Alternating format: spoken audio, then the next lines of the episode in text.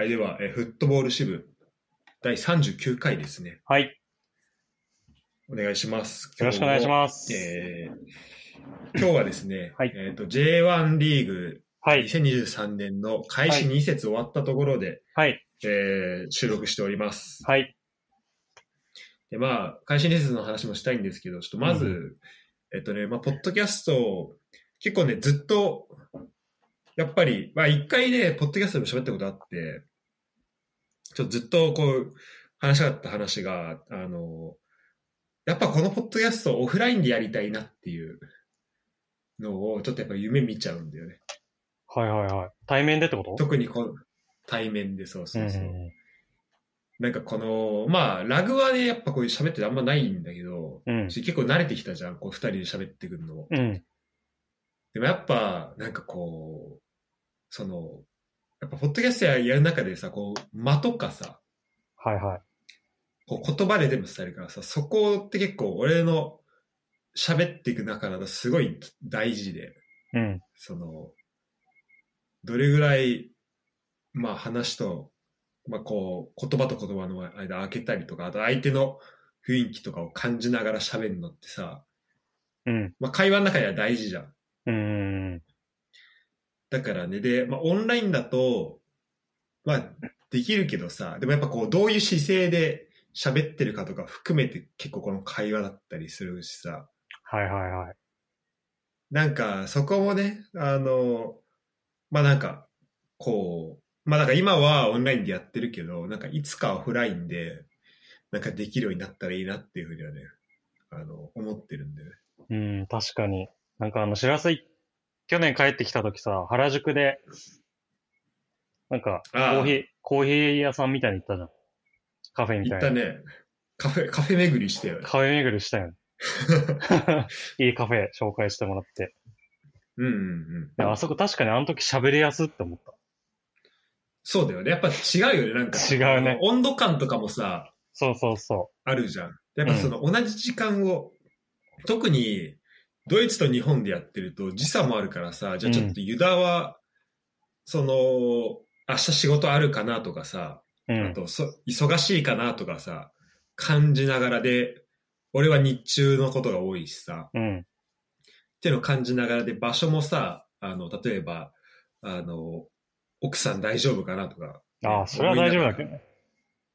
いや、でも、まあ思うわけよ、こっちは。うん、まあまあ。で、それがさ、やっぱ場所一緒で、になるとさ、その時間、時差はもちろんないしさ、うんそこの同じ空間でできるっていうののなんか良さっていうのがやっぱあるなっていうのを感じて、もちろんこれはこれで楽しいし、これをすごい楽しんで聞いてくれる人もいて、それはすごいありがたいんだけど、うん。なんかこれがオフラインでできるようになったら、またもっと違うものを届けられるのかなっていうふうにうーん、そりゃそうだよね。確かに空気感ってあるよね、やっぱね。うん。ちょっと待って、で、今、郵便来たんで、ちょっと待ってね。はい。ポッドキャストネーム、あ、またあんの？メッシ。はい、ユダ・ゴータ、パリ・サンジェルマン所属のリオレネ・メッシ。あー、すごい。ビッグネームから。いやー、飯から来るようになったか。まあ、これが、あの、今、あの、悪名高い、なりすましっていうやつです。悪名高い。まあ、軽い言葉かもしれないけど、ほんとすごい、その、とんでもない経験だよね。はい。えー、ということでね、はい。オフラインでもやっていきたいなっていうところなんですけど、まあ、あれですね、ここで、まあ、しばらくはこの感じなんですけど、うん。まあね、また、こういうところを通じて、まあこういう、なんだろう、ちょっと不便さ、まあ不便さというか、違いを感じながら、またオフラインでやった時にね、あの、良さを知れると思うので、そこも含めて、ちょっと楽しみにしていければなと思います。でですね、えっと、本日のフットボール支部なんですけど、ちょっとね、始める前に、あこれフットボール支部の、えっ、と、まあもうそろそろ40回にもなるんで、うん。はい。改めてちょっとこう、方向性というか、ちょっと、えー、あの、まあ、発信するっていう意識をね、まあ、もうさらにちょっと高めていくってところで、まあ、改めてこう、二人で、こう、決めておきたいなというか、ほうあの、いうところなんですけど、ちょっと、僕、こうランニングしながら自分のポッドキャストを聞き返してまして、フットボール支部聞き返してまして、はいはい。なんかやっぱ、あのね、結構こう、二人だけで完結する感じで終わっちゃってることがめっちゃあるん、だよね、聞いててそれはね、最近聞いて思った自分でも。ね、あるよね。うんめっちゃある。なんか、あの、聞いてて、あ、こっから先何喋るんだろうと思ったら、なんかもうそこで終わったりとか、うんもうその、出てきた多分特定の、この用語が出てきて、なんかもう分かった感じに二人ともなって、うんそこで終わってるとかあるから、はい。ちょっとやっぱこれだとね、こう、まあ、近い人で普段喋ってる人だったら理解してもらえるかもしれないけど、なんかもっとこう、いろんな人聞いてもらうってなった時に、うんちょっと喋り方を、意識を変えた方がいいなというふうに思ったんで、ちょっとそこはお互い、ちょっとずつ変えていきたいなというところで。そうですね。ちょっと、その、より聞いてもらうって意識を持ちたいと思います。そうね。。はい。うんで、そう、思って、一個思ったのが、ちょっとた何個かあったんだけど、今パッと思い返せるやつで言うと、うん。ちょっとこれを、なんか基本的にまあ、なんだろう、そんなにその、制約とかをかけて、まあ、やる感じではなくしたいのね。まあ、俺ら二人でこう続けていくってことも、に関しても。うん。じゃないと多分40回とかできてないから。うん。だけど、まあ、こ、これはやらないでおこうみたいなやつ、ちょっと、何個か作りたいなと思ってて。はいはいはい。でてか、これ気をつけようみたいな。で、ちょっとこれを、まあ聞いてる人から、あの、これリスナーの人でね、これお前ら、あの、伝わってないよってなったら、まあ、ぜひお便り欲しいんですけど、うん。とりあえず俺が一個あるのは、えっとね、だこれは、俺らだけじゃなくて多分こう、解説とか聞いてても気になる言葉なんだけど、うん。この、対策っていう言葉ね。はいはいはい。あの、対策してきたねとか、この、例えば、でよく聞くのが、2年目で、昨シーズンと比べて対策されてきたから、はいはいはいはい。あのー今年は厳しくなるな、みたいなのってああさ、ー、言うね、それ。めっちゃ言うしさ、めっちゃ聞くじゃん。なんか、確かに。例えばめっちゃ。自分で言った覚えあるわ。俺もめっちゃ言った覚えある。めちゃくちゃ言ってた、今この40回の中で。でもさ、これって、てか、対策って言葉いいんだけど、うん対策だったらどういう対策をされてるのかとかってさ、はいはいはでもそこをさ、ちゃんと言えた方がいいなと思う。い。うんうんとか、そういうところをね、なんかこう言葉一個俺自体いいけど、それって、じゃあなんでそう思うんだろうみたいなところをちょっと、うん多分やっていけるとさらにいいポッドキャストになっていくなっていう気がして、うん。うん、なんか、まあ、まだまず一個対策ですね。はい。で、まあ何個か多分どんどん出てくると思うんだけど、まあ、そういうのがあった上で、うんと、なんかこれは、もうなんか、例えばなんだろうな。まあ、例えばさ、この選手はすごいってなった時にさ、うん。あとこのプレーやばいとかってさ、まあ、語彙は、としては、ないわけじゃん。そうだね。あと、ちゃ言っちゃうわ、やばい。もう本当に。この選手やばいよねとかさ、で、あ 俺ー聞いてたら、ユダやばいよねって言って、俺もやばいよねって言って、次行ってるみたいな結構あって。何がやばいんだよってのを本当は伝えたいわけじゃん。てか、それはわさ、俺らでは分かっ、共有されてるわけじゃん。はいはいはい。で、まあそういうのはどんどん、まあちょっとずつ、やっぱこう、ポッドキャストだから、まあ言葉にしていく部分だと、していきたいとこだと思うんだよね。まあ聞いてる人もそれ聞きたいと思うし、俺らも本当はそこを伝えたいと思うから、うん。ってると思うから、そうしたいんだけど、でもまあそれをやった上で、やばいでしか表現できないものって多分あると思う。うん。で、それはまあ俺らの、まあ、言葉の限界かもしれないし、でもそれを超えてくるようなものうん。かもしれないし、だそれはそれで、なんだろう、まあ自分たちの、その、まあ限界というか、その表現の限界とか、そこをまあ認知する上でも、まあそれやばいはやばいで、あの、使うこと自体全然いいと思うから、うん。うん、と思うんだよね。例えば、なんか、この間近藤と喋ってたのは、あの、パレスがさ、今ちょっと調子悪いじゃん。クリスタルパレス。そうだね。まあ、調子悪いというか、以前ほどうん流行ってるするけど、それザハが、その、怪我しててとか。うん。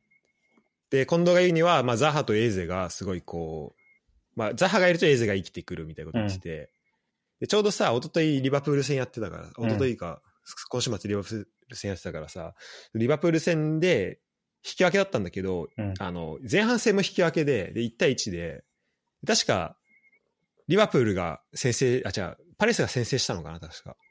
うん。で、それが、あの、エゼからザハに、あの、裏、裏にそのスルーパスでザハ独走して、で、ゴールするみたいなやつだったんだけど、うん。うん。なんかその時になんか戸田さんが、あの饒舌な戸田さんが、なんか今のはエゼとザハでしたね。しかもい言わなかったっていう、近藤が言っててああ、で。そういうのってあるじゃん。確かにね。あとあの、なんかその後ベールの話もあったんだけど、なんかベールってやっぱインパクト残すよねみたいな話だった時に、あのさ、チャンピオンズリーグのさ、あのオーバーヘッドのゴールとかってさ、リバプール戦。まあ、あれはリバプール戦、あれはまあ言葉で表現できる部分はもちろんあるけど、でもやっぱ、なんかそういうのを超えたものっていうのもさ、うん。まあ、あるし、まあ、それはできるだけ言葉で表現しようとするけど、まあ、そこが超えてくるものもあるから、まあ、それもサッカーだだと思うし、ただまあ、俺らは基本的にはそこをこう、追いかけていきたいよねっていうのをちょっとこう、今回共有さしたいなと思いましたっていうところですね。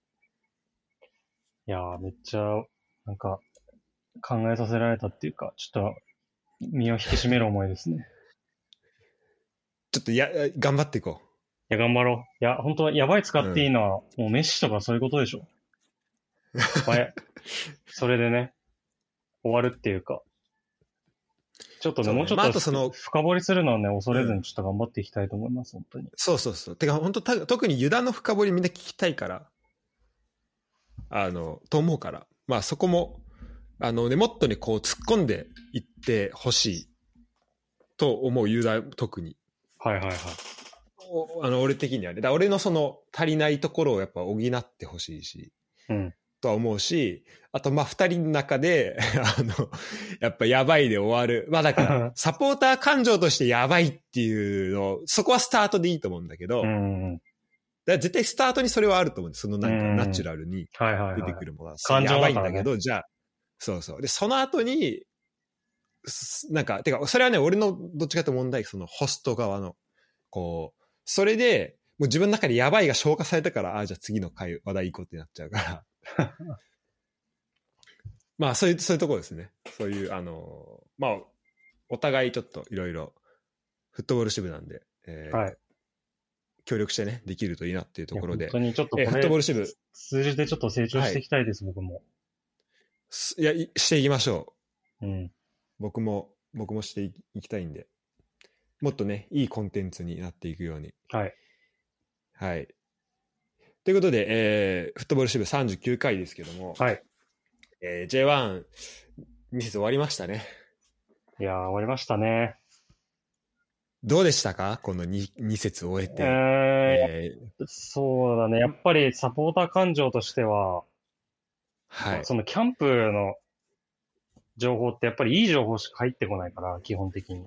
うんうんうん。で、こんで特に今シーズンは本当に仕上がりがいいっていう情報を、まあもう、うんキャンプだからそのポジティブなやつを否定する理由もないからさ、うん。どんどんどんどん膨らんでいって、多分もうそれって今思えばもう J1 全チーム、サポーターがそうなんだけど、うんうんうん。それを信じきっていただけに、ちょっとこの結果は辛いけど、いやでも、この2試合ってまだ本当に2試合だし、うん。うん、そう、なんかあの、なんかなんて言うんだろうな。気持ちが、こうシーズン始まった中でのな中盤、中頃にある2試合とさ、やっぱり開幕の2試合ってなんかかん捉え方が違うんだけど、うんうん。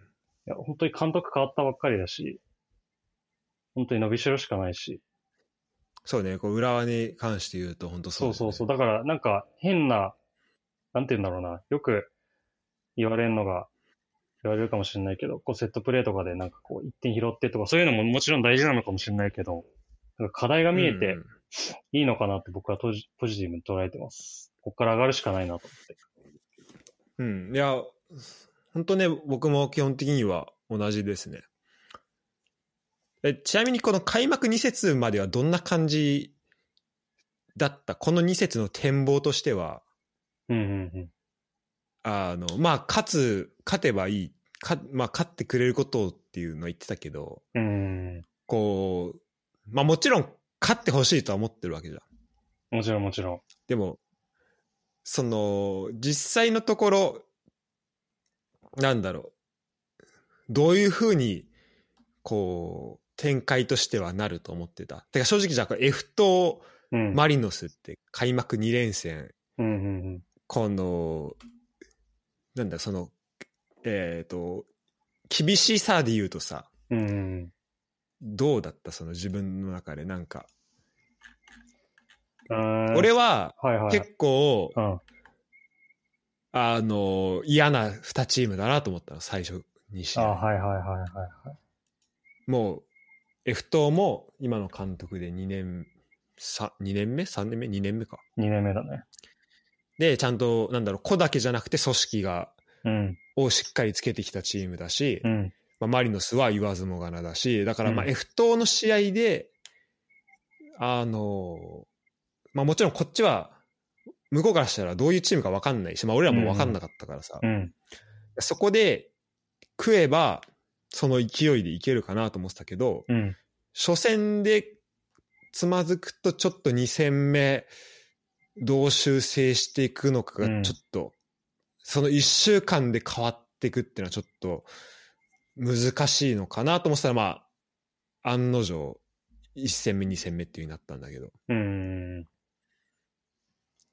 ユダ的にはどうでした？その試合開幕2戦目始まる前とその、うん今でちょっとどういうこの期待値的なとこの、うーん、変化で言うとそうだね。確かに。でも、なんか想像する前にやっぱり C 東京、まあ正直マリノスはちょっと無理、無理っていうかやっぱ完成度の違いがあるから、うんうん。まあ正直厳しいかな。まあでもそれも王者になんか向かっていく感じで、なんか、うんうんまあ2戦目にあるのは逆にいいのかなと思ってたんだけど、なるほどなるほど。うん、本当に課題が本当に真っ向に出ると思うし、なんかやりたいことって意外とマリノスに近いのかなって思うから、最終的には。うん。うんうんうんうん。うん。だからなんかそこは当たれんのは逆にいいのかなと思ったけど、石井東京はね、正石井東京も正直ね、なんかキャンプの情報とか聞いてると、なんかもう、もう少しなんかやりやすい相手なのかなと思ったけど、ああ、しそうなんだ。どういう情、どういう情報入ってきたの？うーん、そうだね、なんかちょっと自分のイメージもあるけど、もう少しなんだろうな、華麗なサッカーすると思ってた、石井東京。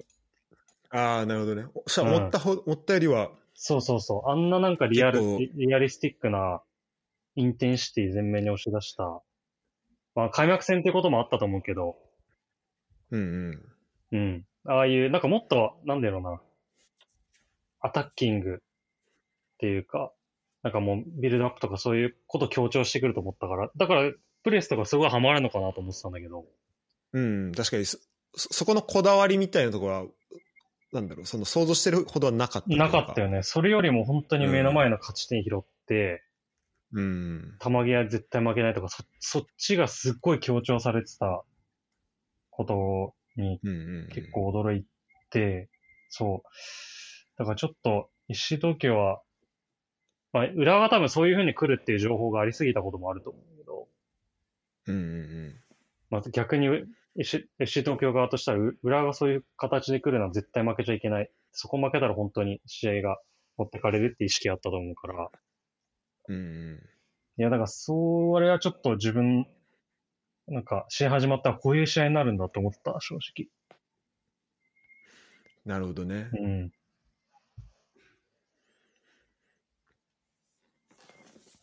まあ、F と、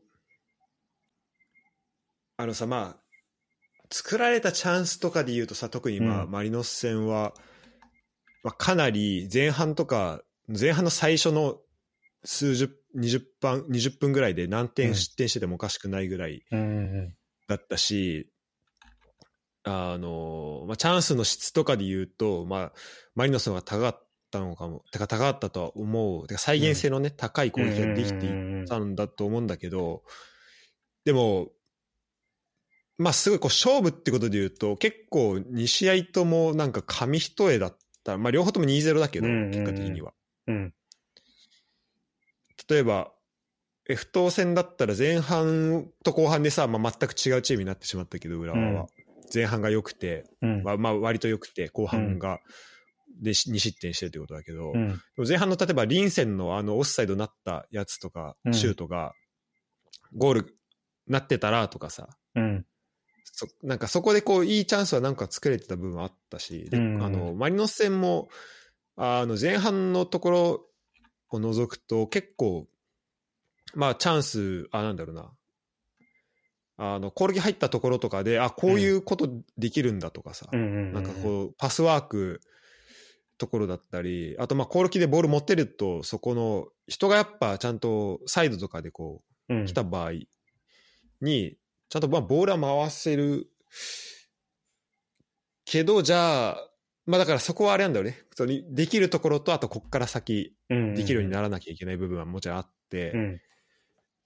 うん、とは思うんだけど、まあやっぱこう、ね、まあ割と、まあし、まあ開幕2連敗だし、あの、今、あの、2連敗したチームがうちと京都しかないから、まあ、うん今、テーブル上だと最下位っていうこともあって、まあネガティブな方向になるのは、まあしょうがないと思うんだけど、うん。だここでその、なんだろうな、あの、慌てる意味がないとは思うし、うん。その、なんだろう。絶対そこの、まあ、問課題点だったり、あと自分たちがやりたいことと、その実際できたことの差っていうのも分かってると思うし、そこに対する、対して何したがいいかっていうのも、まあ、分かっていると思うから、うん。それは、まあもうほぼ信じていると言って、言った方が近いかもしれないけど。うん。だからまあ、基本的にそんなに俺も悲観はしてないんだよね。うん。うん。わかるわかる。確かになんかできることは本当に、本当に増えてるよね。1試合目より。でそうそうそうそう。2試合目の方が。確実に成長してるし、しかもなんか、今回のスコルジャーのサッカーってさ、本当なんかリカルドみたいに分かりやすい、なんか、あの、本当に、なんていうの、ビルドアップで、レーンワークみたいな、うんこうん。う、ここに人が立って、こっから、なんていうんだろう、下からこう、どんどん繋いでいってっていう感じじゃなくて、もっとなんていうんだろうな。ヨーロッパのなんかスタンダードっていうか、まあなんかもっと総合的で、そうそうそう、オーソドックスなサッカーだと思うから。うんうんうん。うん。だから、やりたいことが見えづらい、何をやりたいか見えないっていうふうに、まあ思われても、まあしょうがない部分はあるあると思う。そう、だからはっきりとなんかこれに取り組んでってるっていうのが正直分かりづらい。まあハイプレスとかそういうのもあるかもしれないけど、うん、だからなんか見てる側のなんか気持ちの持ち方も必要なのかなって。いや、ほん、ね、うん、それなんかその、ミシャが来た時の、なんか、うんあの、ボール回しするのに、こう、うんだんだんこう慣れていったうん。のと、まあ同じような感じだよね。その、うんうん最初は裏でボール回してるのなんかすごいうんじれてたけど、サポーターも。それにどんどん慣れていったみたいな感じで、うん。うん。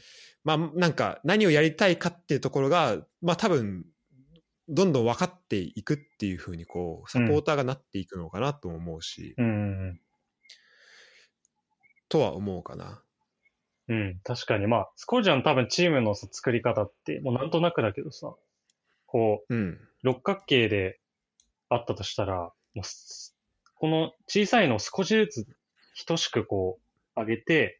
総合力を上げていくってやり方だと思うから、うんうんうんうん。例えば、まあミッションとかもそうだと思うんだけど、一つの部分をこう強くしていって、そうだよね。一辺をそう。そうするとなんかまあ見てる側からすると、あここできるようになってるなっていうのは分かりやすいと思うんだけど、まあ少しは多分違くて、ちょっとずつ全全部いろんなことを今ま、今までよりもできるようにするってことだと思うから、うんだから、より本当にシーズン終わった後に強くなってるっていうのは、実感できるようなチームになるような期待感はある。うんうんうん。なるほど、なるほど。あとはあれかな、俺が思ったのは、まあ、まだそのコンディションがね、万全じゃない選手が、うん。まあ、いる中で、まあ、だ最初はそこがこう、でも言っても結果は必要なわけじゃん。うん。それなりには。うん。し、うーんまあ、今シーズンの目標をどこに置くかだけど、まあ、でもやっぱり、その、まあ、少なくとも、まあ、どちょっとどうなんだろうね。まあ、でも、まあ、昨シーズンより上とか、ACL とかって考えた場合に、うーん、その、怪我人とかがいる中で、やっぱそこの、なんだろうな、あの、個にあまり頼りすぎない、こう、構造を作って、チーム、そのプレー構造を作っていくとかは、うん。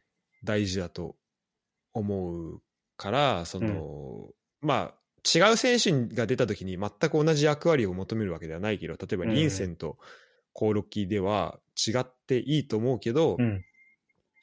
その、機能としてね、た例えばじゃあコオロキが裏抜けだけじゃなくて、その、うしちょっとし下下がってボールキープできる役割を、じゃあリンセンがもしやらないんだとしたら、じゃあその、その、ピッチの中盤でボールをキープできる役割を、とか、そこの、そこでボールを持てて、その間にこう全体的に重心を上に押し上げていくっていう効果うんを他でどうやって保つのかとか、っうん。ていうのはなんか、まあ、考えていくと面白いのかなとは思うけどね。うん。うん。まあでも、今後に、あと、えーまあ3試合目うん。向けてちょっと楽しみ。で、やっぱ見てて楽しいなとは やっぱ思うね。結果関わらず。いや、そうなんだよね。うんそれはやっぱこれ。があんま良くないのかもしれないけど、その、何でも楽しくなっちゃうっていう。もう週末に向けて楽しみだからね。いや、わかるわかる。それは、うん。本当に J リーグあってありがたいなって思うの。まあ、あと今年はね、うんやっぱり、ルヴァンがあるのがね、そそう、すごい大事だと思ってるし、去年それなかったのうんうがやっぱり痛かったと思うんだよね、今考えると。う。あのね、これは結構ね、俺の中であるんだよね。その、ルヴァンはめっちゃ大事って、そのチーム作りの中で、めちゃくちゃ、リルヴァンの予選めちゃくちゃ大事だと思ね。う。うん。これがあることで、まあもちろん、あの、大会としてその格が下がるとかではないけど、うん。あの、あれだっけ、ルヴァンってその予選のと、予選っていうかグループリーグなんか、うん。レギュレーションであるんだっけ、その若い選手。まあ、あるね。21歳。あるよね。それもあるしさ、でうん ACL だともう本当一発勝負を、うん。てかもう一試合一試合の重みがやっぱ違うけど、うん。し、あの負担も違うけど、やっぱルヴァンだとそこはある程度緩和されるし、そのそもそもメンバーをこうね、あの、まあ、若手を出さなきゃいけないってそもそもあるから、そこでいろいろ試せるし、うん。で、スタメンで出ずっぱりだった選手が外から試合を見る機会にもなるし、うん。うん。で、浸透させる機会にもなるし、うんうんまあ、結果につながる機会にもなるし、うんうんなんか、そういう意味だとすごい大事だよね。いや、そうだよね。すごい、あの、位置づけとしてもいいし、やっぱりなんかその、ACL だとやっぱり特殊だからさ、相手は。うんうん。なんかその、じ、日本でやるのをそのまま持ち込めたなかったりとかもするから、やっぱり同じルヴァンってその J リーグの相手のチームで、選手入れな、入れ替えながら、なんかちょっと新しいことにチャレンジできたりもするだろうし、いうんうん。や、めちゃくちゃいいよね。若手にとってもいいし、やっぱり、もちろん。いや、本当ね、本当そう。うんということで、えー、ルヴァンもありますけども、はい。とりあえずじゃあ第3戦目の、はい。えー、いきますか。えー、なんだ、はい。丸裸。ちょっともう、熱くなってしまって、冒頭で25分喋ってしまいましたけど。時間はまだ大丈夫？大丈夫。でちょっと、えっ、と、セレッソだよね、第3節、うん。はい、えー見ていきましょう。でですね、えっ、と、セレッソ大阪は、開幕、えー、1, 1分け1敗うん、そうだね。結構苦しんで、えー苦しんでまいすね。なんで、結構この次の試合すごい大事というか、うんうんうん。あの、まあ、勝ち点1と勝ち点0の戦いになってくるので、うん。えー大事なんですけど、えーまあ一応、で、これがね、まあいいのが、やっぱ、シーズン始まってくると、こう、試合の振り返りというか、対戦相手の過去の試合が見れるから、スタメンとかもなんとなく分かってくるっていうのは、うまあ嬉しいんだけど、うん。えーパターンとしては、まあ、えーまあこの2試合は先制され、セレッソね、先制され、うん。で、1点返し、ただ後半の終了間際でもう1失点するっていうパターンが結構多くて。で、えっ、と、新潟せ、あ、違う、そうね。で新潟戦に関しては、えっ、と、逆転したんだけど、最後、千葉にヘディングで追いつかれ、はい。2対2ですね。で、2対2。そして、福岡戦は、えー先制され、えー上条が、あの、追いついたけど、えー最後、えー追い越されと。で2対1で敗戦というふうになっております。結構、浦和は、去年の対戦とかだと結構、まあ、苦しんだ、てか、なんか苦い思いをさせられた相手だったよね。そうだね。ルヴァンの準決勝か。うん。それでもうボコボコにされた記憶が。そうだね。うん。セカンドレグ4対0なんで。でそれこそ、えっと、上条選手ね。うん。あの、上に門って書いて上条だよね。うん。になんか結構えぐいゴラッソを決められた。これ上条力ある。上条って読みらしいです。あ、上条か。あ、上条だ。上条。あ そう。ちょっとね、条の発音にとら、とらわれてたわ。あの、上の方が大ぞなりだした。上条選手け。結構パンチ力あるうーん。ところあったんだけど、どうですか、チームとしてユダ的には。いや、そうだね。もう、全、あのーなんだっけな。小木久監督か。小木久、あ、小木、小木監督って言われ小木てますよ。監督か。うん。いや、なんか去年、いや、ちやっぱちょっと、今シーズンちょっとあんまり、そんなにこの、初戦、2試合目を終えてるわけじゃないんだけど、うん。ちょっと去年のイメージで話すと、うんうん。すっごいなんか、ソリッドっていうか、なんて言うんだろうな。規律あるチーム作ってきてるよね。うん。本当に。なんか、だから今、で、今回、セレッソ、それに、まあもう、多分もう一ランク上に行くためにっていうところ、今まで多分日本人の、本当に、なんていうんだろうな、あの、ルールを守って動ける選手から、レオセアラとか、うんクルークスとか取って。もう一ランク上がろうとしてると思うんだけど、多分そこで、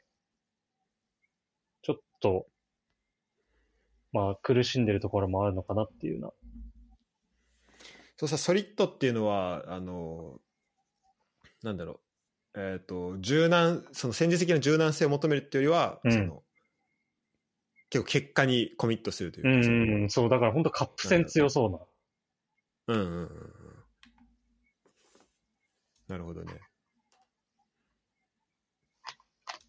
この、まあ、えっ、と、じゃあちょっと、開幕2戦のスタメンをですね、ちょっと画面共有しますんで、はい。一応その、なんとなくだけど、えっ、と、タクティカリスタにまとめてあります。すこれ第一節ね。えーで、まあ、でこれ第二節と、ちょっと、えっ、と、なんですけど、まあ、後ろがあれなんだよね。これって、キム・ジンヒョンってどうしたの？キーパー。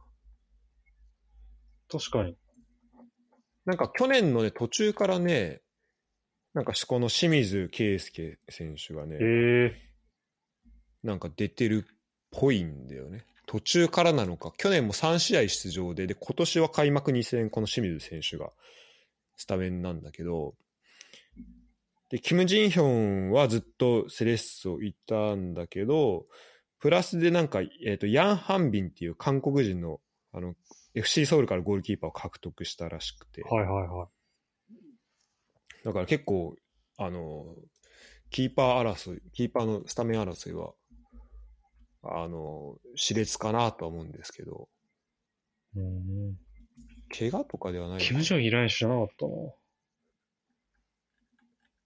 そうそうそう、日本、なそう、あれなんだよ、日本人、どうなんだろいや、キム・ジンキョン去年見に、えっと去年見に行って本当うまいなと思った。あの、フィードが。う。ああ、そう、そこ本当ね、足元のところが、本当にうまいと思った。ね、結構なんか見てて、なんかうん。楽しい選手だよね。そうそうそう。なんかプレスすごいかけられても、なんかフィサイドバックの選手に届けるのが本当にうまいなって。うん、あ、わかる、そのイメージ結構あるわ。うん。結構なんかひょうひょうとかわししていける感じもあるし。うん。うん。そうね、あでもだから今年はそういうスタートみたいですね、キーパーに関して言うと。うんうんで、えっと、後ろが、えっと、右からマイク・マヨニッチ、えー西尾、そして山中となっているんですけど、はいはいはい。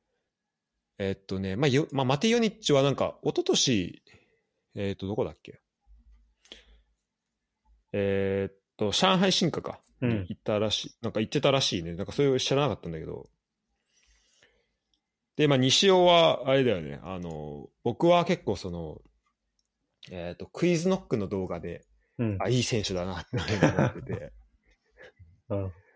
ああの、なんか、そこで親近感はあるんだけど、でも今年、えっと、副キャプテンなんだね。副将らしくて、結構キャプテンシーのあって、で、言葉で結構こう、なんかいろいろ届けることができる選手、メッセージを伝えることができる選手、だからキャプテンシーかなりあるなっていうところなんですけど、で、両サイドバックは、えーまあ、左山中選手ね、まあおなじみ。うん。ですね。もう左足からの、えークロスっていうところで、で、右サイドマイクマ選手なんですけど、うんこの4人に関してどうですか？で、マイクマ選手もクイズノックとのなんか、うん。あのコラボ企画で出てましたね。ああ、そうだっけ？うん。で、結構その動画見た感じだと、まあなんか、シャイというか、かなりクールな感じのうん。受け答えはいはい。だったんだけど、うん。ユダ的にこの4人、後ろのとこどうすかね？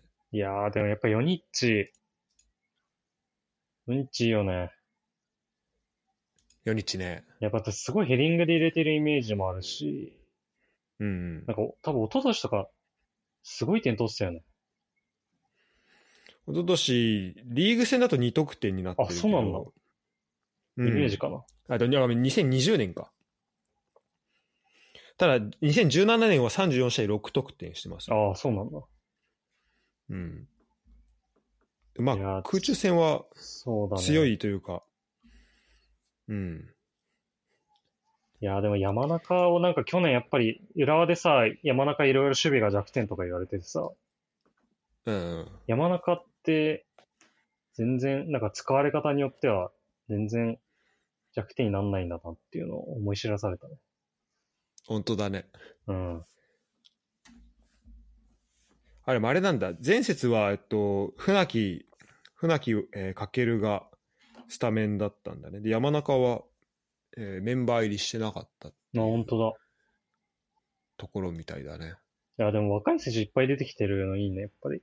セレッソ。いや、そうだね。うん。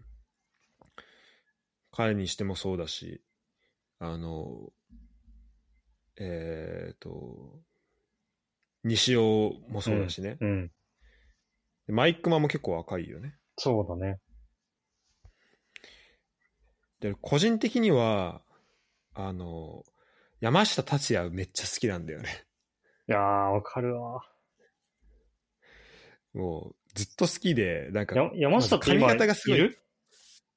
あ、今ね、一応この名鑑上はいるよ。あ、そうなんだ。うん。まだいるんじゃないかな。なんか移籍してたよね、戻ってきたんだ。あ、そうそう、セレッソから戻ってきたらしくて、あ、セレッソじゃねえ、レーソルから戻ってきたらしくて、はいはいはいはい。なんかなんだろうね、本当それこそバトルできる選手っていうイメージ特に2013、14年ぐらいを、うん、その頃。ね、あの、2000、うん。なんか、あの、ホルランとかいたあ、そうそうそうそうそう。時ね、その時。あの時期ね。あーめっちゃいいなと思ってたんだけど、ちなみに山下選手の好きな食べ物、あご好きなご飯のお供何だったと思いますか？しらすもうしらすなんですね。しらす、ごま、ごま油、醤油、大葉、味噌って書いてある、あ、梅って書いてあるから、まあ、だいぶ、こう、いろいろある中の一人だけど。大葉。大葉でご飯そ。珍しい。多分これ全部混ぜてんだろうねあ、。そういうことか。この、わかんないけど、そうじゃないとさ、大葉でご飯ってなかいや、なか大葉反聞かないよ。対きつい。ね。そうで、ちなみにちょっとしらす情報で言うと、えっ、と、開幕2試合の、えっと、えっと、角田だよね、33番ね。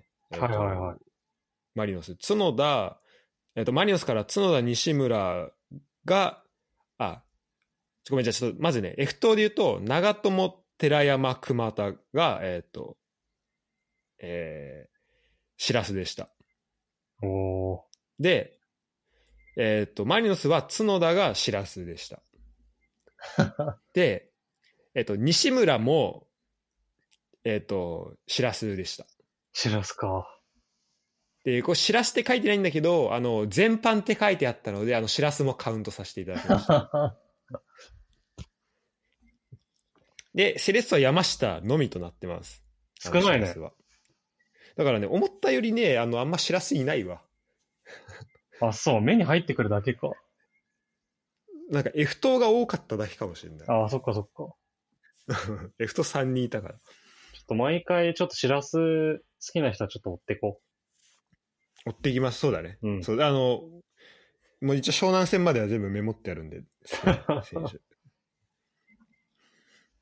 で、えっ、と、個人的にその、僕はこのキーになるかなというか注目したいなと思ってるのは、こうマイクマで、う。はいはいはい。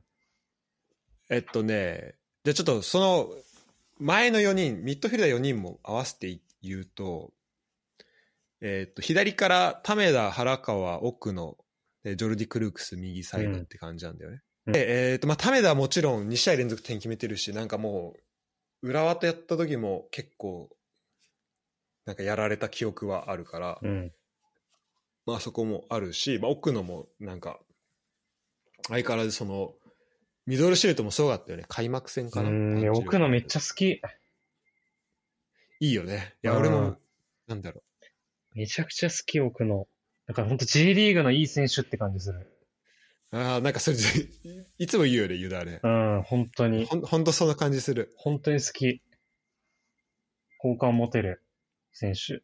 応援したくなる選手。で、結構その、原川も奥野も、なんか結構広いレンジから、シュート、てかゴール狙える選手は、だまあ、上条もそうだし。あれそう、トップ2人は上条と、まあ、レオ・セアラってことに一応なってるんですけど、あの、だったり、開幕は北野颯太が、なんか次の8番候補と言われているらしいんですけど、現在38番、えーが、まあ、いるっていうところなんだけど、結構その、試合、まあ、ハイライトとか試合パッと見た感じだと、なんか奥野が、その、だからその、今一応442だと、まあ、ボランチというか、う。うん。そのせ内側のミッドフィルダーの,、の奥野が結構ビルドアップで、うんえー、とそのセンターバックの2人の間のところにこう降りてきてはいはいはいはで、えー、とそこの奥のいなくなったところにだだからだからヨニッチ2章がちょっとワイ外には出い。てって、でマイクマン、えっとだからで左はな山中がけちょっと前目に行ったりするだから、うん。うん。結構そのペナルティエリアの、まあ、外側ぐらいだったらさもうクロス全然バンバン上げれるしうん。そこはなんかタメダが外張って山中の中入っていく場合もあるしでマイクマは結構その、まあ、山中もそうなのかな？まあでもマイクマは結構そのボランチのそのだ奥野がいなくなったところに入ってってうん。組み立てとかもやっている。あ、マイクマってそういうことできるんだね。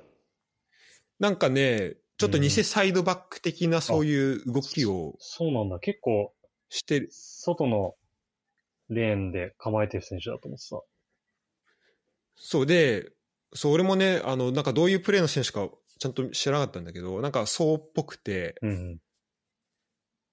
で、だからそう、組み立てのとこ入ることもあれば、あの、結構そのオーバーラップで、それこそジョルディ・クルクスが外側張ってて、で、その、えっ、と、レオ・セアラがトップでいて、で、その、えっ、と、間、だからら、クルークスに相手サイドバックついて、レオ・セラに相手センターバックついた、その間に走り込んで、そこを、えっ、と、まあ、ヨニッチだったか、まあ、誰かから、その、縦にボール入って、だからこの、相手の、あの、ディフェンダーの間にこう、割って入っていくはいはい。動きとかもで,、できるから、結構こう、縦にのこう、そこの動きが、すごいあるあーあるなっていうのをなるほど、面白いね。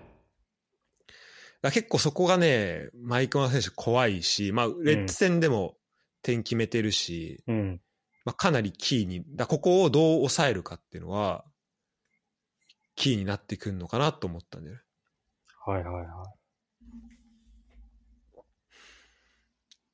で、結構、あの、まあ、そこも注意しなきゃいけないし、もちろんその、まあ、スタメン山中なのか船木なのか分かんないけど、その開幕戦で言うと、その山中のクロスが合わなかった、その帰りのところでジョルディ・クルークスから、えークロス上がってい。うん。っていうところだったけど、なんか、あれなんだよね。ジョルディ・クルークスは左利きっぽいんだよね。そうだね。結構典型的なカットインだ。そうだよね。その、あまり縦ってよりは、うん。あの、カットインかなっていう感じだよね。そうだね。そっからこう巻き気味なクロスで、みたいな。うん。で、開幕もそこから、えっ、と、タメダがそれに合わせて得点するって形だったと思うけど、まあだから、ちょ、怖いのはさ、その、レッツのその4バックうん。ってさ、高さとかで言うとさ、その、うん。右から酒井、えーショルツ、で、ホイブラーテンっているけどさ、うん。その、だから反対側で結構、だえっ、と、山中で反対側で合わせられて、はいはいはい。っていうのがさ、まあ、ちょっと怖いなっていうところ。ただ、そこに入ってくるのが誰なんだろうな。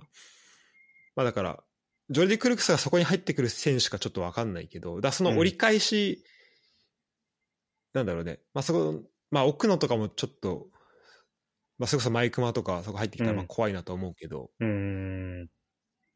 そこのなんだろう、こう、クロスで狙ってくるとしたらそこは結構気をつけたいなっていうところかなとは。思ったけど。そうだね。うん、どうですか、ユダ。いや、そうだ。一個最近の浦和のさ、失点のパターンで多いのがさ、あの、真ん中のセンターフォワードのところでポストプレーされてサイドに展開されて、もうんうんうん。う、あの、もう人足りてないっていうパターンがめちゃくちゃ多いじゃん。ね。うん。あの、FC 東京戦の時とかも左でこう、スローインで人数いてたのに、いいたのにポストで取れなくて、で、真ん中につけられて、これって、あの、ポストプレイされて、逆サイド展開されて、もうそこ手打つっていうパターンがあって、そう、そうだね。そう、それをこう、ひ右のクルークスのラインで作って、で、レオセララとかに反転されて、タメダのフィニッシュっていうのがめちゃくちゃ怖いなっていう。ああ、そうだね。そうだね。だからそこは本当になんかファールとかでも止めないと、なんかそういうのも足りないのかなって思ったのが、なるほど。そこのファイトしていくというか、その、そうそうそう。ちょっとダーティーにそうそうそう。行く部分とか。そう。まあ多分、まあ、あの、シーズンの初めだから展開されたらやばい。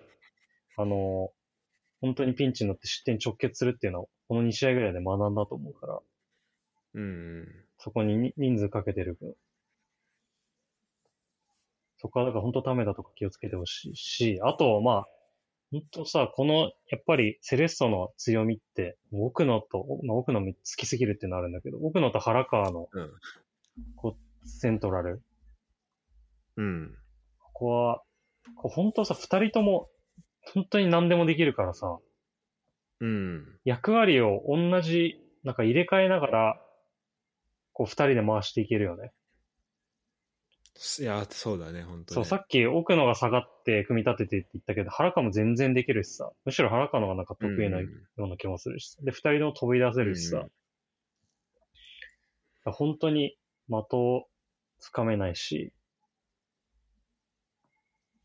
ここはちょっと難しいの。例えば浦和だったら岩尾と伊藤ってちょっとキャラクターがはっきりしてるから、ある程度相手もうんうんうんつかみやすいところもあると思うけど、奥野と原川って本当にそういうのがしづらい選手だなっていう感じはあるよね。そうね。なんか本当ハードワークできるしね。そうそうそうそう。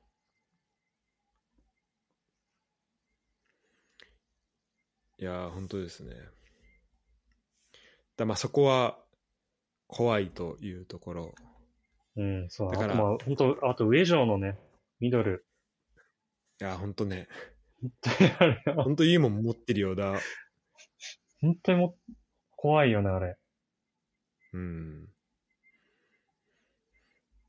ルヴァンで去年やられてたけど。去年やられたね、本当に。そうだね。あれは本当に、ほん J リーグの中でもなんかマテウスの次ぐらいだと思ってる。そうだね、本当にね。本当に。なんか本当ペナルティーエリアのちょい出たぐらいのところでも打たれたら、本当にゴールにつながるっていう選手は。そうだね、本当そのエリア。うん。だから結構そこが、そこに気をつけなきゃいけない選手はかなりいるんだよな。いるね。うん。なるほど。ちょっとで、俺、レオ・セアラがどういうふうにハマってるかはちゃんと見れてないんだけうど。ん、そうだね。ちょっと、そこ終えてないわ。うん。まあ、マリノスでは2桁、去年、一昨年取ってたけど、うん。そこがどれぐらい、その、どうこう、なんだろう、なんだろう、チームの中でどう強み生かしてた方がちょっとうん見えてないんで、ちょっとそこは試合見ながらうん。かなと思っていますけど、まうん。あでもそんな感じですかね。そうですね。いや、本当に、この時期に2連敗で当たりたくないぐらいめちゃくちゃ強敵ですね。いや、本当だね。で、レッツ、やっぱ、あの、最終ライン結構いいなと思うんだよね、基本的には。うん。でも、やっぱその、まあもちろん、なんだろうな。まあどんないい壁があったとしても、やっぱそこに常に勝負させてたら、どっうんいつか負けるし、あの、それこそ、酒井もコンディションあんま良くなさそうだし、うん。みたいなところもあるから、なんか、いかにその前でフィルターをかけれるかかう。なんとは思うんだよね。うん。だそういう意味で言うと、まだそこの、なんか守備においても攻撃においても、なんかまだ連動してる感じはうん。見れないというか、結構なんだろう。まだ考えながらやってる感じはあるよね。うんだからそこがどこでハマっていくのかっていうのはすごい、あの、見なきゃいけないと思うんだけど。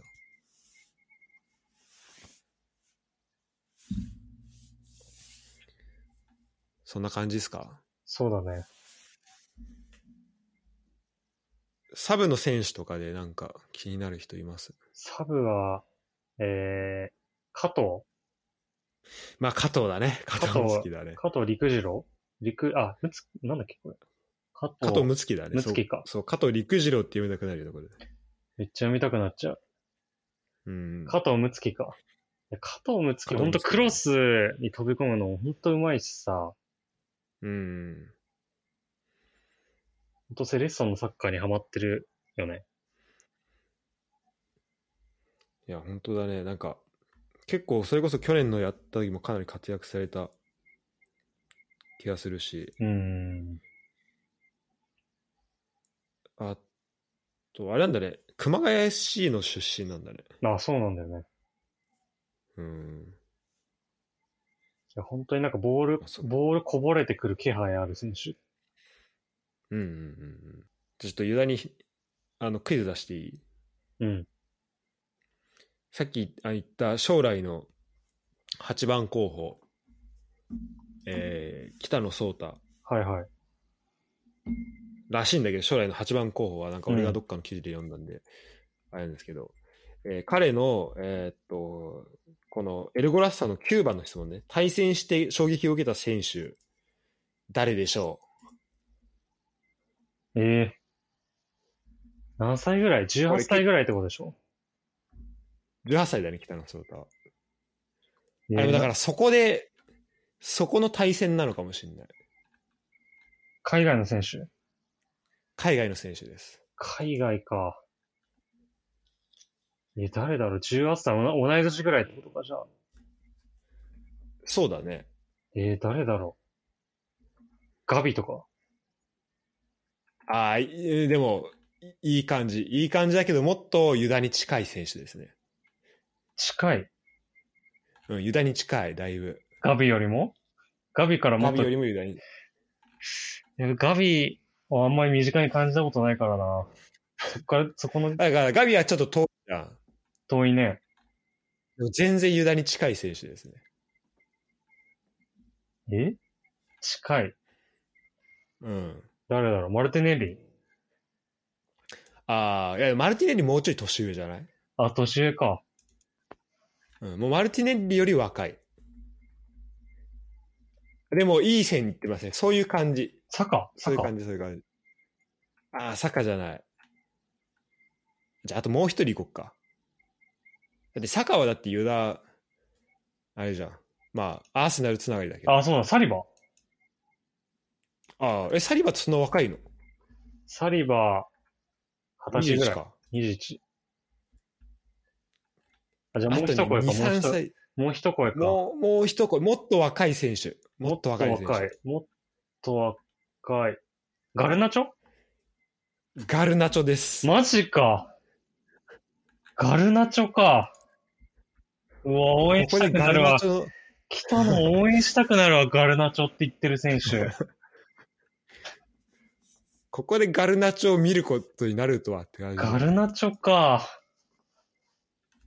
マジか。あ、どこでやっ、そうだな。たんだろアルゼンチンだよね、ガルナチョって。アルゼンチンだね。うん。で、なんかね、どうやらね、あの、トゥーロンでやってんのかなおー、そうなんだ。うん、た、多分ちょっと、パッて出てこないんだけど、トゥーロン国際大会でやってんのかなちょっと、なんかどこでやったかはちょっと見れないんだけあど、あ、まあ、ユースとかで、や、なんか海外に、セレッソの、セレッソユースが海外に行ったとかそういうのかもしれない。ねうん。ガルナチョアトレティコのユースだった気がするんだよね。あ、そうなんだ。うん。あ、でもあれだ、えっとね、日本代表、アンダー19代表で出てて、うん。で、えっと、アルジェリア、コモロ、コロンビアとやって、その後順位決定戦でアルゼンチンとやってるわ。あだから、その時に当たったんだろうね。あ、なるほど。ということでね、これは確かに応援したくなっちゃうね。めちゃくちゃなるね。ガルナチョアみたいになってほしいわ。まあねそんなタイプ、ねそういうこともないしね。うん。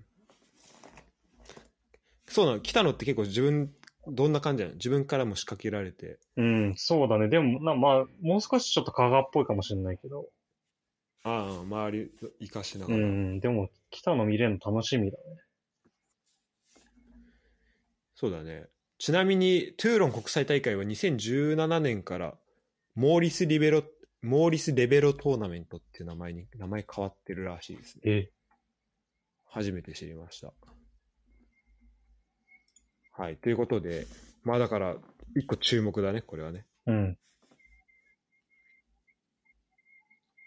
あとは鈴木徳馬もちょっと気になるな。そうだね。彼もなんか去年やられた気がするんだけど。やられたね。つつくばなんだ。つくば、ああ、つくば徳島か。でセレッソか。そうだね。確かに、すあの、徳島のイメージあるわ。育英だよ。あ、育英なんだ。あそうじゃん。そこに名前出てくるもんね。そうそうそう。小泉の代のキャプテンだ小。泉のところで。あ、そうじゃん、そうじゃん。うん。14番背負ってた人なんだよな。育英の伝統の。あ、そうなんだ。うんへえ。過去って誰いんの ?14 番。14は、本当まあ、古く言えば松田直樹とか、あ、もう松田直樹はやっぱ14なんだ。へうん、あと細貝とかも多分そうだし、え。あと、浦和にいた小島修斗もそうだし、あーあー、やっぱそうなんだ。うん。14がエース番号。うーん。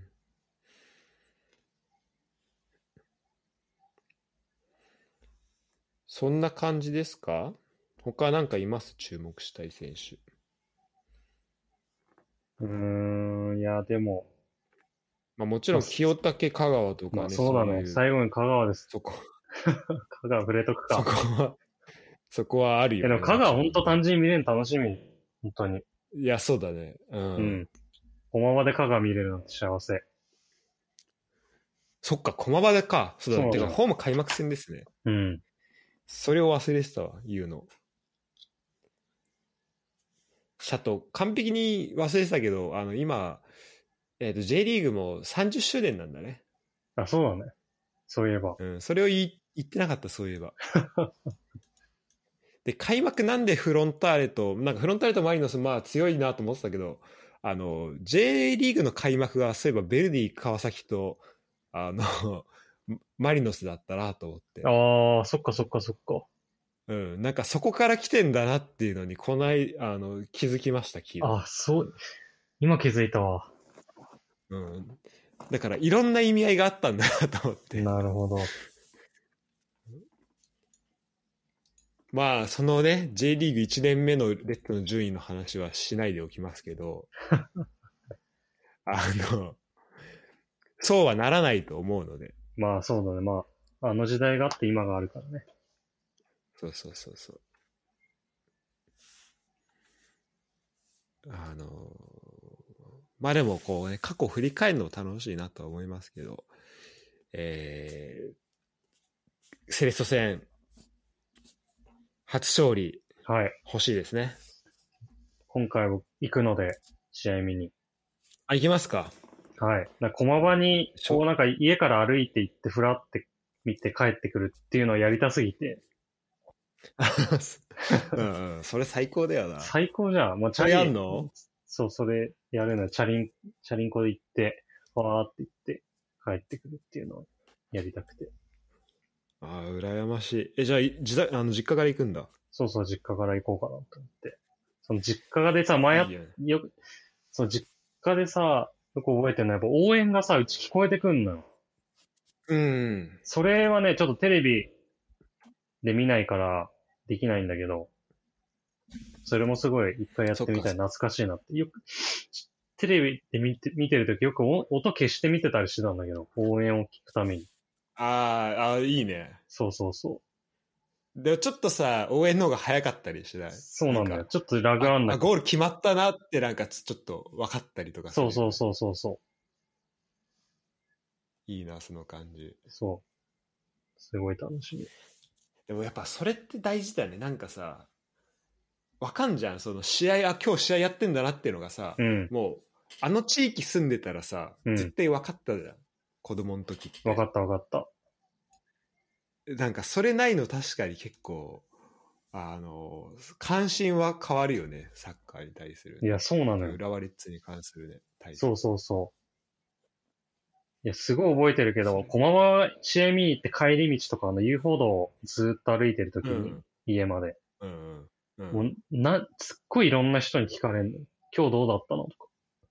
ああ、マジで？めちゃくちゃ聞えかれるの、おじいちゃんとかおばあちゃんとかに。今日勝った？とかーうんうん。誰入れたのとか。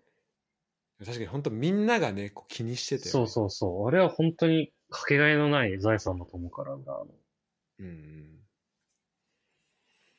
そう、あと駒場で言うと、あの、本当スタジアム行くまでの間さ、うん。なんかそれこそあの、駒場の手前になんか、なんか三サロじゃないどころのさ、あんじゃん、その。あるね。うん。あそこでさ、6サロぐらいの。あの辺に結構、そうロックサルぐらいのとこあるけどさ、あの辺のマンションからさ、こうなんか続々と人が、スタジアム向かうまでになんかどんどんこう合流していって、なんか ほんとしれっとこう、その行列に入っていく感じめっちゃ好きなんだよね。わかるわかるわかる。あれいいよね。うん。そういう意味でも駒場でやるのいつぶりなんだろうね。駒場、駒場の開幕は本当20年ぶりとからしい。あ、そうなんだ。うん。そうだよな。そっか、じゃあ、ほんと2000、そっか、だってもう再スタできてからは、あれだもんね。再スタでやってるもんね。そうそうそ2021年とか、最後？う。うんうんあ、。2001年とか、最後？うんわかんないけど。いやー、すごいね。いいなちょっと楽しんできてください。そうだね。あの、あと、あの、アウェイのチームの、なんかあの、出島って言われてるあ場所あるじゃん。あそこをそ見るのっか出島もすごい見れんのか。そう、めちゃくちゃ楽しみ。本当100人ぐらいしか入れないんじゃないぐらい狭い。そうだよね。うん。狭い応援席、アウェイサポーター用の。あれ、あれ見れるのすごいな、ななんか懐かしくて泣き泣きそうな気がする。な、泣きそうだね。そうだね。懐かしすぎて。いいなぁ。ほんとさ、ガチデジマをさ、見れ、んなんだろう、ここ、まあ10年ぐらいもさ、駒場で天皇杯とかやってたけどさ、また違うじゃん、そこの、なんだろう、本当選手が、あなんだろう、サポーター入りたいけど、本当そこに押し込められちゃうわかるわかるまあ、天皇杯とか言言ったら、まあ、他もチケット取れるしさ、そうそうそうそう。全然違うよね。そうそう、ぎゅうぎゅうでさ、本当になんか FC 東京のサポーターとかさ、あそこにギュッて入ってたりさ してたわけじゃん、今まで。そうそうそうそう。それ見れんのいいね。そうだね。楽しいね。なるほど。じゃあちょっと楽しんできてください。はい。楽しんできます。はい。えー、どうしよう。今日はこんな感じにしとく？もし時間的にあれだったらあ、。そうだね。ちょっと、時間的に厳しいかもしれない。うん。ちょっとね、俺がね、今週末結構予定があるんで、はいはい。えーっと、その、セレッソ戦の前に一個やっときたかったんだけど、まあ来週だったら、えーっと、まあ、あれか、ルヴァンと、うんだからその、す今週末も、セレッソ戦終わったら、うんまあ時間あるし、うん。次の J、次の試合までのはには結構時間作れると思うんで、はい。えーそ、そっちの方ですね、またできればなと思います。はい。はい。では、えー本日は、えーフットボール支部39回、セレッソ戦の展望ということで、えー話しました。楽しんでいきたいですね。いや、そうですね。本当に何回も言いますけど、上がっていくだけです。上がっていくだけですね。本当に上がるしかないですか？そういえば、あの、このポッドキャスト、リスナーさんに、あの、セレッソのサポーターの方いるんで、あ、本当ですか？うん。あまあ、申し訳ないけど、勝たせていただきます、なんかあれかなんか前スタジアムのお話した時に取り上げてくれたみたいな。あ、そうそうそうそう。あーはいはいはいそうそうそうすすごいね、よく聞いてくれてありがたいな人がいて。ありがたいよね。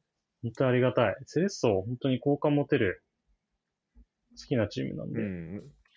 なんか取り組みとかもね、すごいうん。いいなって思うよね。うん。いろんな。いや、なんかやっぱセレッソのなんか選手が伸び伸びプレーしてる感じが本当に好き。てか好感持てる。あなんかどの時代も若手がいるっていうのはそうだし、楽しそう、選手が。あ。確かにね、若手ほんとずっと出てくるし、ねうんうんうん。すごいよな。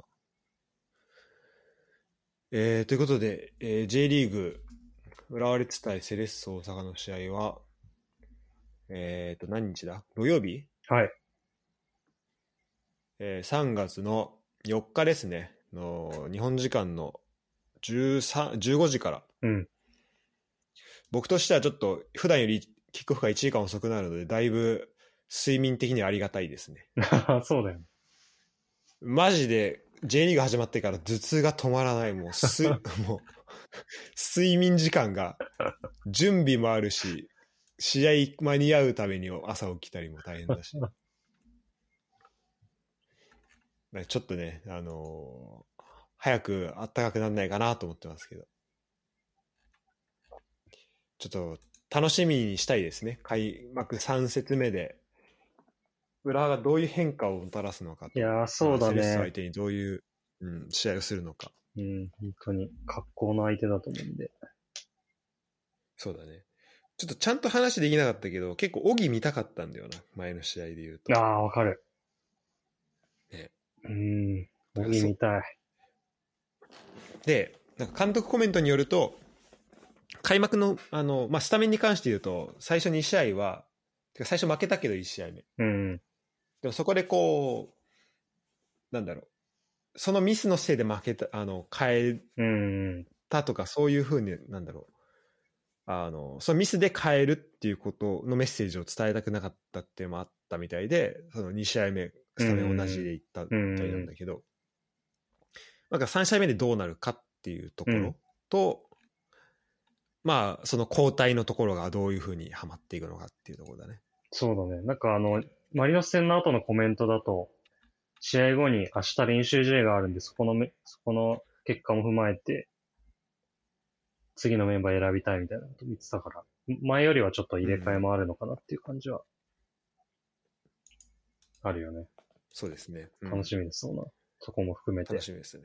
あ、ごめん。あと最後に一個だけ、まあ、これちょっとミニトピックなんですけど、えっ、と、ACL ですね、西側決定しまして、はい。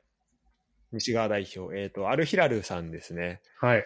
えー、これで何回目ですか？3回目です、決勝当たるの？3, 3回目ですね。3回目ですね。はい。えーなりました。で、えっ、と、クラブワールドカップが、えーこ今回はサウジアラビアでやる都合上、えっ、と、もう、サウジアラビア、えっ、と、なんだ、開催国枠で、うんまあ、。その、アルヒラル出るのはもう決まっているうんてか枠が1個そこにアルヒラルにあるので、まあ、うんレッツもそれで自動的にクラブワールドカップ出るのは、まあ、決まったということなんですけど、まあ、アジアチャンピオンにならないといけないんで、そうですよ。そこはもう関係なく、あの、やっていきたいところですね。いや、そうだね。まあ、クラブワールドカップ出るのもあるけど、やっぱ本当にアジアのタイトルが取りたいんで、僕たちは。そうだね。いや、ほん、ほんとそっちなんだよね。そっちなんだよ。あの、なんで、ってところだし、まあ、フットボール守備的に言うと、その前やった空想旅行うん。の、やっと具体的なやつができるかなと思う。確かあの、し、多分俺、まあ、ワンチャンマジでチケット取るから、に。おー。あの、またね、その、えっと、リアドへの空想旅行をちょっと、できると、いいですね。えーいいのかなというふうに思っております。なんで、こう、えーこれ聞いてる人何人かはね、あの、サウジアラビアでお会いできればなと思っていますけど。高えなチケット、800ユーロすんだ。カルクラブワールドカップ。あのーファーストレグ。あ、そうなんだ。まあ、そこも引き続きというところですけど、えーやっていきましょはい。う。はい、ありがとうございました。ありがはい。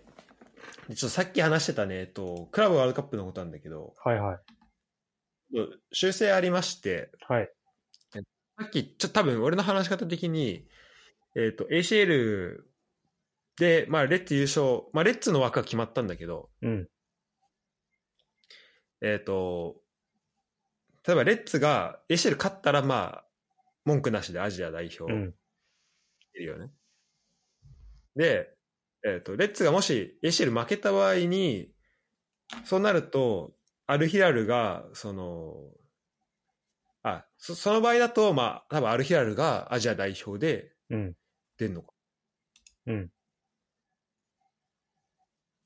えっ、とね。あ、そうだね。あ、あで、あ、じゃあ、あ、そうで、なんだけど、その場合だと、えっと、開催国枠っていうのが本来はリーグ戦の優勝したクラブにうん。なるから、だから、えっと、そこの、えっと、そこがアルヒラル以外のクラブが優勝した場合は、そこの開催、えっと、リーグの優勝クラブがどこだったか関係なく、アルヒラルが開催国枠として出ます。うん。で、レッツは、その準優勝だけど、まあ、アジア代表として出ますみたいなはいはいだから、7年のあの、多分、あれかな？えっ、と、レッツがクラブワールドカップ出た時に、うん。おセパハンが多分、あの、アジア代表で出たみたいな感じだと思う。うん。多分、ああいう感じになるのかな？うん。た多分でだそれはだから、えっともしアルヒラルがレッツに勝ったらアルヒラルレッツは、えっと、2, チームとも、えークラブワールドカップ出ますうん。でただ、えっと、レッツが勝った場合はアルヒラルは、えっとああと開催国枠は、まあ、まずアジア代表はレッツなんじゃん、はい。で開催国枠の代表は、まあ、アルヒラルアジア優勝してないし、うん。まあ、そ、そこであ開催国枠は別に ACL 関係ないところになるわけじゃん。うんうんうんで、その場合どうなるかっていうと、えっと、サウジアラビアのリーグの、えっと、優勝クラブになります。なるほど。で、現在アルヒラルは、えっと、15試合消化で、えっと、他は18試合消化してるから、まあ3試合少ないんだけど、えっと、勝ち点が32で4位ですね。で、首位のアルナスルが、えー勝ち点43で首位。えっと、今、うんロナウドがいるチームだと思うけど、うん。というところで、えーっと、まあ、クラブワールドカップも出るってことを考えると、結構、あの、アルヒラル的にはこの ACL のあの決勝はかなり大事な試合ということになるほど。なるっていうところですね。なんでまあ、まあ、まあそこも含めてアジアを取っていくってことで関して言うと、まあ、まあもちろんね、レッツ・アルヒラルのこのた関係もあるし、すごい大事なところなんだけど、で逆に言うと、レッツはアルヒラルに勝勝つと、今度クあのロナウドと試合をする可能性が出てうくるんって。いうしたいね。ことですね。はいロナウドとしたいね。これね、できたら楽しみだよね。オスピナもいいんだ。うん。グスタボとかになると。本当だね。はい。ということで、えー訂正でした。はい。ということでね、あの、サウジアラビアリーグの、あの、行方もちょっと見ながら、うん。えーいけるといいのかなというふうに思います。はい。ということで、えーまたお願いします。はい。あ、そっか、アルシャバブ、キム・スンギュか。はい、ありがとうございました。